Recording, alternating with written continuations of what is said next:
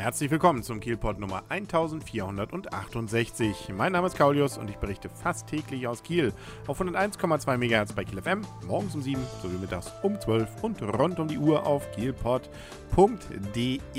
Was für ein schönes Wochenende. Jetzt vielleicht nicht vom Wetter her, da wäre durchaus mehr möglich gewesen, aber zumindest was den Erfolg von Holstein Kiel angeht. Man erinnert sich ja daran, bis vor kurzem war es auf jeden Fall sehr, sehr eng, was die Frage anging, ob sie absteigen aufsteigen würden oder nicht. Ganz durch sind sie immer noch nicht, aber es sieht deutlich besser aus als noch vor einigen Spieltagen. Sie haben nämlich gegen Unterhaching gewonnen und nicht irgendwo, sondern zu Hause und auch nicht irgendwie, sondern mit 4 zu 0 und das ist sogar noch geschönt sozusagen. Da wäre sogar noch mehr drin gewesen. Also ein richtig schönes Spiel. Deswegen gab es danach dann auch Standing Ovations, also die große Glückseligkeit im Holstein-Stadion, wer dabei war. Und das waren immerhin 5115 Leute ähm, die gab es zu feiern. Das erste Tor gab es durch Haider in der 28. Dann legte der ja ähm, jetzt wegen einer ja, disziplinarischen kurzen Pause mal nicht dabei gewesenen Gebers nach, nämlich das 2 zu 0 in der 37. Dann Katzior noch in der 49. 3-0 und Schied 75. das 4 zu 0. Bemerkenswert auch noch eine rote Karte durch, für und für Welzmüller, also nicht von Holstein zum Glück, sondern von Unterhaching, wobei die allerdings auch umstritten ist. Also so ein schweres Foul war es nicht. Da hätte man wahrscheinlich nicht unbedingt jetzt rot geben müssen. Okay, es war sowas wie eine Notbremse, aber zumindest einige der Beobachter sagen doch, äh, es war jetzt nicht ganz letzter Mann. Nun ja, wie man es auch immer sieht, man behauptet auch von Kieler Seite, dass man Unterhaching durchaus auch sonst mit 4 zu 0 mindestens nach Hause geschickt hätte. Und auch der Trainer von Unterhaching, übrigens äh, ein nicht ganz unbekannter, nämlich Christian Ziege, ähm, hat dann gesagt nach dem Spiel äh, natürlich Glückwunsch und äh, dass man eben das Spiel verloren habe. So einfach ist es, ne? Also, ne, gut, dann ist es eben auch so und äh, leider Gottes ist es auch so, dass es jetzt eben noch nicht alles durch ist. Also, wenn man sich jetzt mal die Tabelle anguckt, dann erkennt man durchaus noch ein ein wenig Gefahr, aber es ist deutlich besser geworden. Man hat jetzt über 40 Punkte. Das ist doch schon mal ein ganz guter Schritt nach oben. Und wenn man jetzt mal rechnet, bis zum Abstiegsplatz sind es sechs Punkte und man hat auch noch ein gutes Torverhältnis, was man ja fast wie einen Punkt rechnen kann.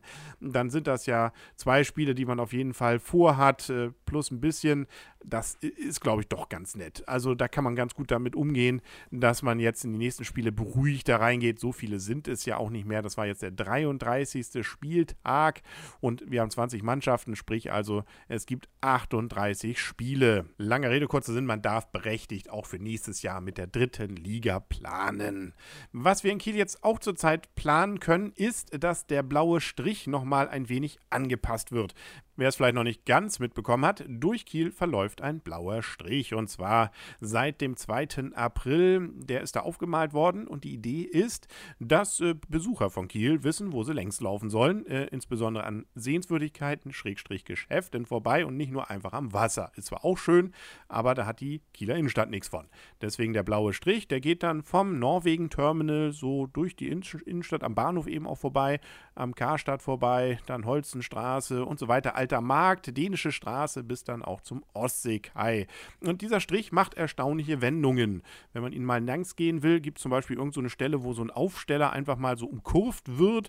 Dann biegt er auch mal etwas scharf ab. Ne, also das wirkt irgendwie, ja, amüsant, sagen wir so. Und das hat dann auch wohl die ein oder anderen aus Kiel aufgeschreckt und die fragen sich jetzt, was soll das genau? Also als Sinn dahinter ähm, eben, wie gesagt, die Leute auch in die Innenstadt zu ziehen, das begrüßen alle, nur die Machart, da gibt es durchaus ein wenig Kritik und da muss wohl auch in nächster Zeit nachgebessert werden. Erstaunlicherweise gab es wohl mal einen Auftrag, dass das gemacht werden sollte, aber dann hat sich keiner mehr so richtig drum, also ich weiß nicht, ich habe es nicht ganz begriffen, klang irgendwie seltsam und ich persönlich muss ja sagen, ich finde es ja viel geckiger, wenn dieser Strich dann eben nicht gerade ausläuft, sondern eben auch mal ein paar Wendungen macht und äh, dadurch auch eben nicht so gerade penibel ist, aber da bin ich vielleicht mit dieser Meinung äh, nicht allein sein, aber äh, zumindest nicht in der Mehrheit. Ich weiß nicht, also ich finde es eigentlich ganz witzig, dass der da jetzt so seine eigenen Schlingelchen macht. Aber mal gucken, was in nächster Zeit kommt. Man soll ihn wohl recht gut wieder entfernen können. Mit einem Kercher hätte ich beinahe gesagt, also mit